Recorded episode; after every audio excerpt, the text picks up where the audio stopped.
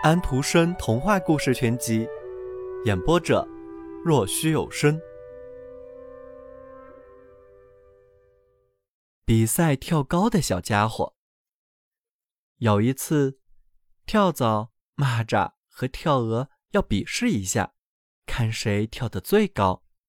于是，他们邀请了全世界的人，或者随便哪位想看看这场壮举的人。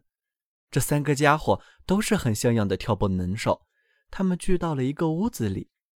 国王说道：“好啊，我把我的女儿许给跳得最高的那一个。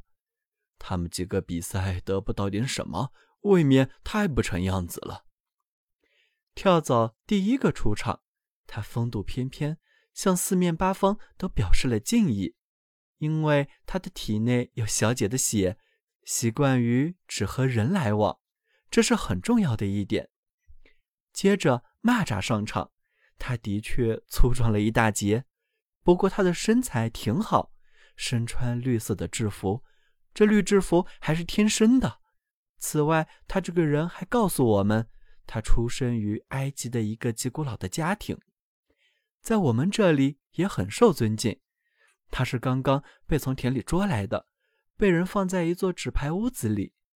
屋子有三层，全是由有人像的那些纸牌搭成的。有人像的一面都冲着里面。屋子有门有窗，都是在红头皇后的牌上刻出来的。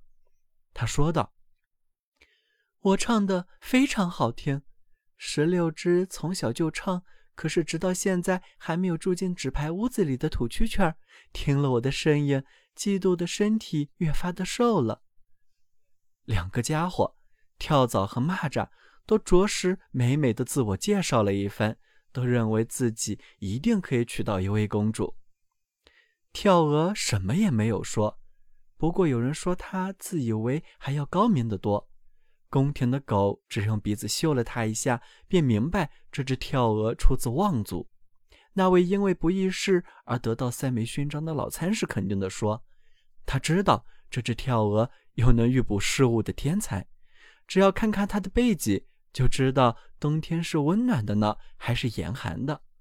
这一点大伙连从编写年鉴的人的背上都看不出。老国王说道：“好吧，我不再说什么了。不过我总是这样的，我自己有数。现在跳高比赛要开始了，跳蚤跳得高极了，高到谁也没有看见它的纯度。”于是大家便说他根本没有跳，这太可怜了。蚂蚱跳的只不过一半那么高，可是他一下子蹦到了国王的脸上。于是国王说这太丑了。跳蛾长时间站着一动不动，心中思忖着。最后他认为自己根本不会跳。宫廷狗说道：“他该不是出了什么毛病吧？”于是他又上去修了一下，嗖。跳蛾歪歪斜斜，稍稍蹦了一下，跳到了公主的膝上。公主坐在一只很矮的金椅子上。于是国王说道：“跳到我女儿身上，便是跳得最高。这正是问题的所在。能想到这一点，倒真是要有点头脑的。跳蛾已经告诉我们，它有头脑，它额上长骨头了。于是他得到了公主。”跳蚤说道。是我跳到最高，不过就这么回事了。让她嫁给戳在签子上打过蜡的那副鹅骨头架子去吧。可是还是我跳的最高。在今天这个世道，你得有个像样的身躯，让人家看见你才行。接着，跳蚤投到外国军队里去当兵去了。有人说他在外国被打死了。